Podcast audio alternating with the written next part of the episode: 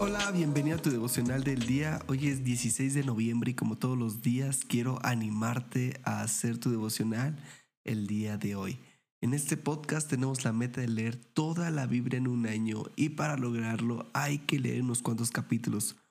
El día de hoy toca leer Ezequiel 37, 38 y Hebreos 10. Y de estos tres capítulos yo saco un pasaje central y hoy lo podemos encontrar en Hebreos 10, 19 al 25.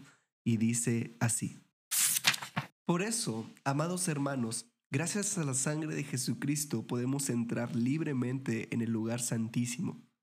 Jesús nos ha abierto un camino nuevo y vivo a través de la cortina, es decir, a través de su cuerpo. Además, en Él tenemos un gran sacerdote que está al frente de la familia de Dios. Y puesto que es así, acerquémonos a Dios con corazón sincero y con la plena seguridad que da la fe, ya que en nuestro interior hemos sido purificados de una mala conciencia y exteriormente hemos sido lavados con agua pura. Digamos firmes en la esperanza que profesamos, porque Él cumplirá la promesa que nos hizo. Tratemos de ayudarnos unos a otros para unirnos al amor y a hacer el bien.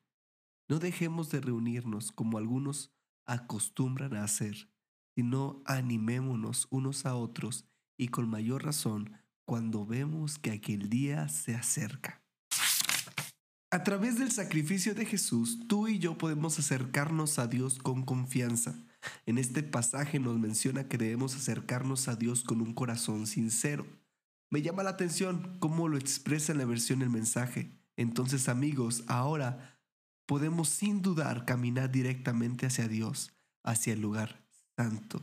Jesús ha despejado el camino con la sangre de su sacrificio, actuando como nuestro sacerdote ante Dios. La cortina que cierra la presencia de Dios es su cuerpo. Así que hagámoslo, llenos de fe, seguros de que estamos presentables por dentro y por fuera. Mantengamos firmes las promesas que nos mantienen adelante, porque Él siempre cumple su promesa. Quiero que juntos meditemos, ¿me estoy preparando para el gran día? Quiero animarte a hacer tu devocional el día de hoy. Nos da mucho gusto que este podcast sea de bendición para tu vida espiritual. Si deseas apoyarnos, puedes hacerlo compartiendo los devocionales y suscribiéndote al plan de lectura en YouVersion. Que Dios te bendiga mucho y recuerda, estás en devocional del día.